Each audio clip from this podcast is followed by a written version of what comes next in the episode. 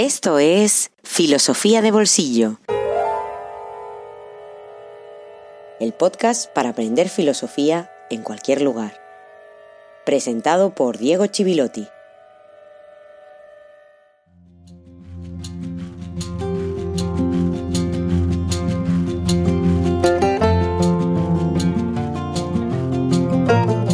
Buenos días y feliz jueves filosófico número 23. En uno de los mensajes que recibimos por email, me preguntaba hace poco un amigo de filosofía de bolsillo qué opinaba de las redes sociales e incluso si desde la filosofía existían aportaciones que piensen este fenómeno. Y por supuesto existen muchísimas en la actualidad. Una cuestión ahora muy presente porque al estar aislados, no sé si a vosotros os pasa, al menos a mí sí, el uso se ha intensificado. El problema no es tanto las redes como lo que ellas generan y lo que pueden desencadenar. Y una de las cosas es la liquidación de la lectura, que es algo que tanto reivindicamos en este podcast. me gustaría que esto pareciera la típica queja de las viejas humanidades hacia los nuevos medios tecnológicos, que yo utilizo, que admiro por su utilidad. No me refiero a que mientras estamos en las redes no leemos, que sería una observación algo banal o superficial, sino a que determinados usos atrofian aún más nuestra capacidad de leer. No sé si lo habéis experimentado, pero yo lo experimento a menudo. Compartes algo, una imagen, una frase breve, un GIF. Existen tantas formas eh, en las redes de comunicarse, pero algo que no sea absolutamente evidente o que tenga una lectura unívoca, sino algo que pueda generar muchos sentidos y lecturas. Y tras compartir eso, lo que enseguida uno recibe son reacciones de incomodidad que te exigen deshacer esa pluralidad de lecturas. Me refiero a que te pueden decir, por ejemplo, ¿qué quieres decir con eso? ¿A qué te refieres? Es lo contrario de lo que decía Platón que le pasaba al texto escrito, cuando el autor desaparecía y ese texto dejaba de hablar cuando lo interpelábamos, el texto muerto. Es algo que si no escuchaste lo explicamos en el segundo episodio ya y lo puedes leer en el diálogo Fedro. Pero nuestro contexto es lo contrario del pensamiento vivo que reivindicaba Platón en esos diálogos y de ese pensamiento que existe en el diálogo que consiste en ir pasándose ideas, que es lo que significa diálogos, el logos compartido que pasa de mano en mano. Lo que implica, en nuestro contexto, así lo entiendo, es la acotación absoluta y eterna del lenguaje. Eterna porque se puede interpelar a cualquier publicación aunque se haya hecho hace años. La transparencia total significa, es decir, la liquidación de la lectura y de la hermenéutica, que parte de esa ambigüedad siempre de los símbolos, del lenguaje. Como si pudiéramos proyectar luz sobre las sombras en los cuadros de Rembrandt, por ejemplo, lo cual desactivaría la propia luz que es tan importante. Y eso es porque en las redes toda publicación se puede aclarar ad infinitum, y el silencio se condena como si fuera obsceno. Callaré mejor y dejaré que la elocuencia de Descartes nos siga hablando.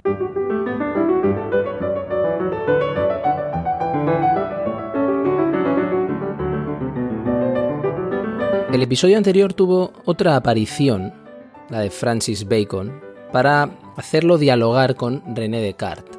Otro de esos fantasmas que me gustan tanto hacer aparecer, que tanto necesitamos en la filosofía y en las humanidades. Y con fantasma no estoy insultando a Bacon ni hablando de seres envueltos en una sábana, sino de lo que quiere decir en griego y que viene de fainein, fenómeno, aquello que aparece, que después ya en latín, con la palabra imago, será aquello que aparece como reflejo. También las imágenes que vuelven. Y son imágenes que vuelven arrastrando todo lo que ha ido sedimentando la historia posterior. Por lo tanto, que leamos a Descartes y a Bacon hoy, y a todos los anteriores, por supuesto, y más aún, significa dos cosas.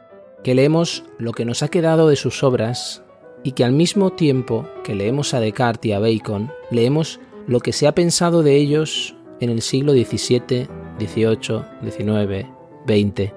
En fin, seguimos avanzando en la filosofía de Descartes. Y en los últimos episodios lo hemos ido rodeando de compañías cuando precisamente él se alejaba de ellas y es el paradigma del filósofo que trabaja solo. Sea eso más o menos legendario. Lo que hicimos es terminar leyendo la primera regla del método cartesiano, una regla que, si recuerdas, nos invitaba a dudar y a evitar la precipitación y la prevención. Pero ¿qué es eso de precipitación y prevención en la primera de las reglas del método? La precipitación y la prevención es muy fácil de entender hoy, ¿no? Es lo que hacemos constantemente en las redes sociales cuando no contrastamos absolutamente nada de lo que nos llega y emitimos una serie de juicios, a veces simplemente leyendo un titular, antes de tener datos, antes de tener razones, antes de tener un conocimiento, y antes de tener una certeza, por supuesto. La prevención sería no ser capaces de plantearnos o replantearnos todo aquello que creíamos, todo aquello que sosteníamos sobre el mundo, no ser capaces de hacer una crítica de nuestras convicciones. Fíjate que la primera regla del método es dudar de todo lo que sea posible dudar. Pero no se trata, como muchas veces se dice, tergiversando o comprendiendo mal la aportación de Descartes, no se trata de dudar por dudar, sino de tener razones para dudar. Y se trata de una duda estratégica. Es una duda que intenta superar el escepticismo. Es una duda que no es cínica. Es una duda que no es la de Montaigne, podríamos decir. La duda en Descartes lo que permite es deshacernos de los prejuicios y de esa afección a los sentidos. En el episodio anterior terminamos explicando que todo eso lo aplicará a las meditaciones, que comienzan con una gran duda. Pero ¿cuál es esa duda? ¿Cómo la formula? Con esa incógnita dejamos el episodio 22. Y hoy lo vamos a retomar. Después de la dedicatoria a los decanos y doctores de la Facultad de Teología de París, no fuera que se enfadaran, y tras el prólogo y el resumen de las meditaciones, la primera meditación sobre las cosas que pueden ponerse en duda comienza de esta forma.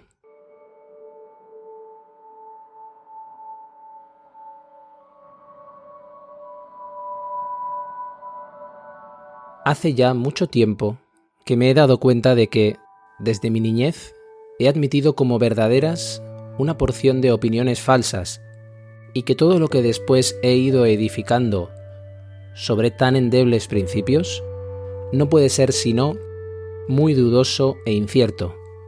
Desde entonces he juzgado que era preciso seriamente acometer, una vez en mi vida, la empresa de deshacerme de todas las opiniones a que había dado crédito y empezar de nuevo desde los fundamentos si quería establecer algo firme y constante en las ciencias.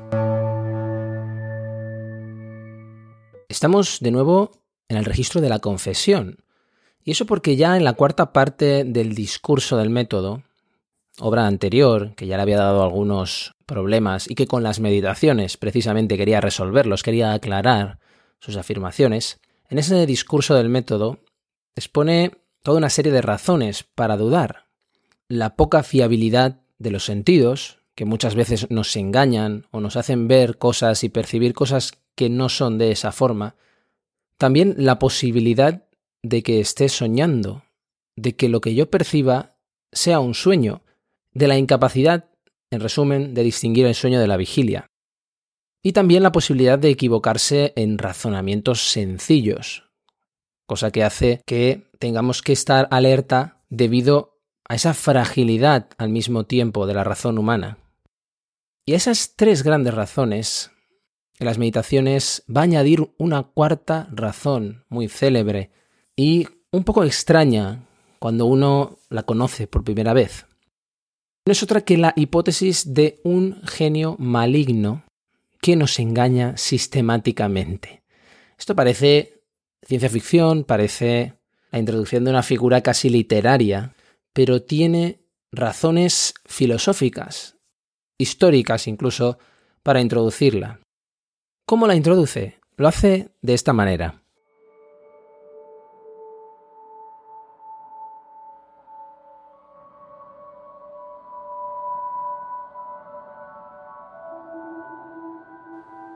Supondré, pues, no que Dios, que es la bondad suma y la fuente suprema de la verdad, me engaña, sino que cierto genio o espíritu maligno no menos astuto y burlador que poderoso, ha puesto su industria toda en engañarme.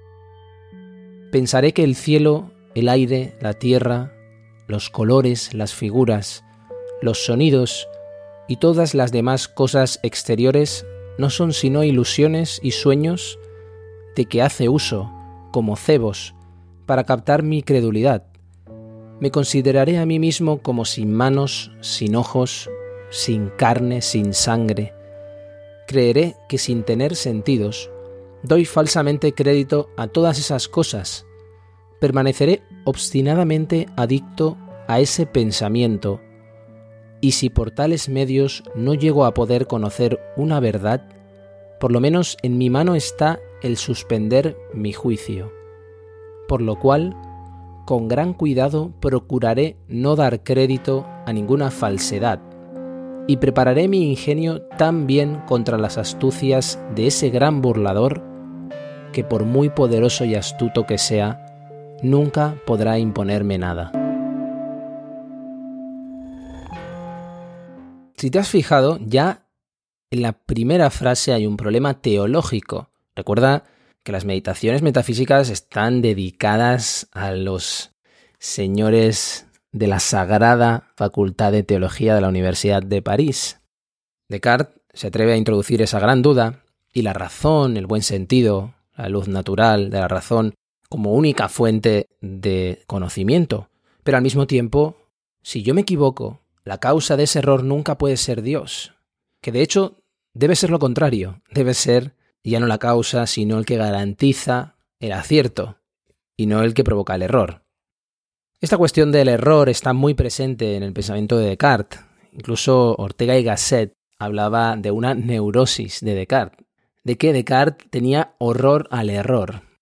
Y ese horror al error está personificado en ese genio maligno, en ese genio que nos engaña. Es muy importante entender que esto es una hipótesis teórica, podríamos decir incluso un experimento mental, y que esta hipótesis que Descartes utiliza para aumentar aún más la posibilidad de la duda, es una figura relacionada con Dios, pero es una figura antitética. La relación con Dios es de antítesis, en el sentido de que pensar en un Dios que me engaña es un oxímoron, un imposible lógico. Dios es el bien y esta figura es complementaria y es el mal, en la que me conduce al error. Todo esto para decir que para avanzar en la conquista de un sistema, de un gran edificio teórico que Descartes se propone, como veíamos en los primeros episodios dedicados a su obra, necesita demostrar la existencia de un Dios como un ser perfecto que por lo tanto no nos puede engañar. Lo que es lo mismo, hemos sacado a Dios por la puerta y nos ha entrado por la ventana. Este es el racionalismo de Descartes y que nos conduce a volver hacia atrás para poder avanzar.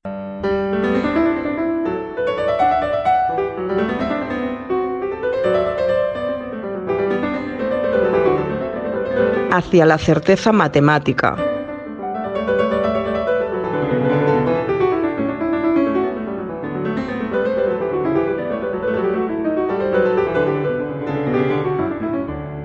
Desde nuestra perspectiva, podemos preguntarnos, pero vamos a ver, este señor no era racionalista, no era el gran revolucionario de la filosofía moderna. ¿Qué hace hablando de Dios tan pronto?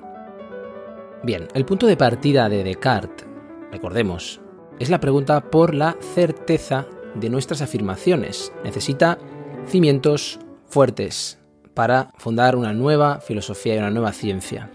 Y entiende esa certeza de nuestras afirmaciones como la imposibilidad de dudar, la duda es para llegar a que sea imposible dudar. Para pasar la prueba de la certeza, Descartes llega a dudar de todo aquello de lo cual no sea absolutamente imposible dudar. Es una prueba muy exigente. Y esa prueba es lo que se conoce como la duda metódica universal. Metódica porque se propone como camino simplemente y no como punto de llegada, por eso no se duda por dudar, sino que se duda para superar la duda, y universal porque se extiende a todo, incluso a mi propio cuerpo, como describía en esas meditaciones metafísicas. Lo primero que cae, lo primero que se derrumba frente a esa prueba es el mundo sensible, es todo aquello que nos rodea y que percibimos por los sentidos, porque los sentidos nos han engañado muchas veces. Nos engañan. Muchas veces nos parece que algo es grande, pero resulta que es grande por la perspectiva. En estos últimos días se hablaba de las aglomeraciones humanas en según qué calles y después había gente que aclaraba que se trataba de un efecto óptico por las cámaras y la perspectiva. Creo que nos entendemos cuando hablamos de que los sentidos nos engañan en muchas ocasiones. ¿Qué es lo que se salva en primer lugar, por lo tanto? Como puedes imaginar, lo primero que se salva es la aritmética y la geometría. Para Descartes, las verdades matemáticas son absolutamente necesarias y válidas para la mente y en la mente. En la mente, entendida como si fuera un depósito, un espacio en el que tienen lugar. Aunque propiamente no tienen lugar, ¿verdad? Porque estamos hablando de entidades abstractas. Pero eso sería avanzar demasiado. Lo que quiero decir con esto es que Descartes sostiene que esas verdades matemáticas nos conducen a darnos cuenta de que ni soñando la mente puede funcionar de otra forma. El triángulo es triángulo con dos ángulos rectos, en el sueño y en la vigilia. En un principio, lo único absolutamente cierto de lo que estoy pensando es el hecho que yo lo pienso. Una certeza que tiene lugar en el mismo funcionamiento de la mente. Y por eso ese funcionamiento de la mente va a ser la base sobre la que se edifique una nueva filosofía, incluso sobre la que se edifique el concepto de sujeto que seguimos teniendo nosotros, incluso la psicología como tal. La mente, a partir de Descartes, se entiende como el ámbito de la verdad, el ámbito de toda verdad, aunque después haya evidentemente muchos autores que lo van a criticar eso. No quiere decir que de toda la realidad solo quede la mente y desaparezca todo lo demás. Con la duda metódica, no es que disminuya el contenido de lo real, sino que todo lo que pensamos se encuentra en el pensamiento. Otra vez estamos haciendo referencia a un lugar que no ocupa un espacio, pero que es un lugar, es el ámbito del pensamiento. Y en la medida que se encuentra en el pensamiento, es capaz de resistir a la duda, cosa que no es tan fácil si se encontrara fuera de él, si se encontrara en el mundo sensible. Por lo tanto, la duda metódica de Descartes no cambia el ámbito del contenido de lo que es, sino el sentido en el que es, el sentido en el que lo observamos. Todo lo que es, el ente, para entendernos, queda reducido a la mente, pero con el mismo contenido. Y a partir de aquí, verdadero, en la filosofía de Descartes, es aquello que la mente percibe con claridad y con distinción. Claridad y distinción son los dos criterios fundamentales. Y eso a diferencia de lo que sucede en la percepción del mundo sensible, en la percepción empírica. Porque las características de la pura percepción, esa percepción limpia de los errores de los sentidos son la claridad entendida como algo que es manifiesto, que se percibe con la suficiente intensidad, y la distinción en el sentido de que está suficientemente delimitada la cosa para que yo no la pueda confundir con otras cosas. De tal manera que la percepción es absolutamente precisa, algo que en el mundo sensible, en el mundo de los sentidos, no sucede. No hay claridad y no hay distinción. Por eso, después de haber explicado esto, espero que tengamos más claro que la duda en Descartes es duda de la adecuación de las representaciones a una realidad extramental.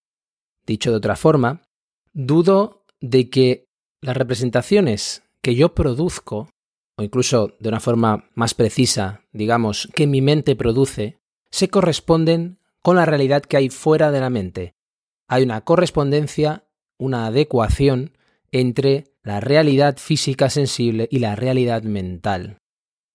Y todo eso después de haber afirmado que la realidad empírica es dudosa, es cambiante, es confusa. no está dotada de claridad y de distinción. Descartes llega a la conclusión que no puede poner en duda las verdades matemáticas. Su validez es una ley absoluta de la mente. Descartes dice que no puede dudar de esas verdades. Pero cuando extiende la posibilidad de la duda en las meditaciones metafísicas, con esa cuarta razón para dudar, nos está diciendo que podría ser incluso que nuestra mente haya estado hecha por un genio maligno, que la haya hecho de manera que piensa cosas que no son verdad. Esa hipótesis con la que trabaja tanto la ciencia ficción, de que seamos un experimento de otra mente. Una cuestión de la que tanto se ha alimentado la ciencia ficción, que es siempre tan filosófica o tan fértil filosóficamente, en series, películas desde hace años, desde, por ejemplo, El mundo en el alambre de Fassbinder o la célebre Matrix, por ejemplo. Entonces, ¿esto no es real? ¿Qué es real? ¿De qué modo definirías real? Si te refieres a lo que puedes sentir, a lo que puedes oler, a lo que puedes saborear y ver, lo real podría ser señales eléctricas interpretadas por tu cerebro. Este es el mundo que tú conoces. El mundo tal y como era a finales del siglo XX. Ahora solo existe como parte de una simulación interactiva neural que llamamos Matrix. Que estemos conectados a una realidad que es una falsa realidad, o que no es verdad. Incluso después de extender esta hipótesis del genio maligno de Descartes, sin utilizar el argumento que utiliza la ciencia ficción en el siglo XX, pero utilizando ese genio maligno que viene a ser un equivalente, hay una cosa que resiste, solo una cosa. De acuerdo, imaginemos que existe incluso este genio maligno, imaginemos que tenemos esta cuarta razón para seguir dudando. Estamos rodeados de la duda, estamos acorralados por la duda. De acuerdo, puede ser falso todo lo que pienso, absolutamente todo. Pero hay una cosa que es indudable, y es el hecho de que yo lo pienso, porque dudar es una forma de pensar, es la forma más aguda de pensar. Si al pensar lo que pienso me equivoco, es que pienso aquello que pienso. Es decir, ego cogito, ego sum. Yo pienso quiere decir que yo soy, que existo. Quiere decir yo pienso y por eso, en ese sentido, en la medida en que pienso, soy.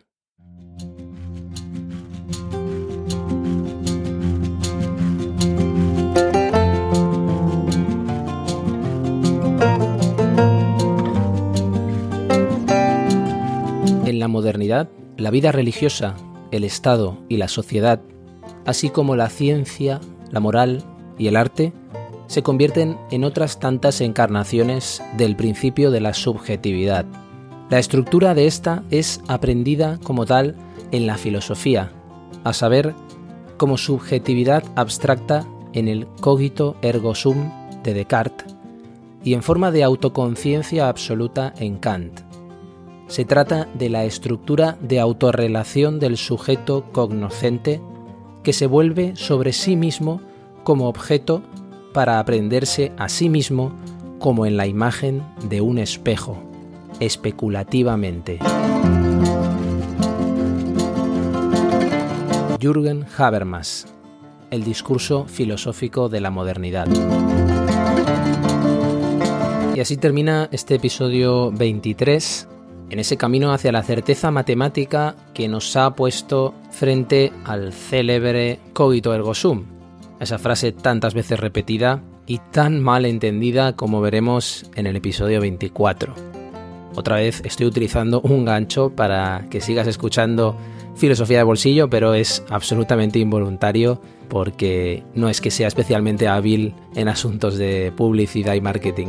Como siempre tienes las redes sociales, para poder comunicarte buscándome como Diego Chivilotti. Tienes la página web que va a ir creciendo en recursos y en propuestas, filosofiadebolsillo.com y también nuestro email Escribe a correo arroba filosofiadebolsillo.com. Espero que estos podcasts los puedas acompañar de lecturas, especialmente el discurso del método, también las meditaciones metafísicas, estas dos obras especialmente de Descartes, que como te decía sintetizan su gran aportación y es la que más estamos comentando a lo largo de estos episodios. Te espero, como siempre, la próxima semana, una vez más en Filosofía de Bolsillo. Hasta pronto.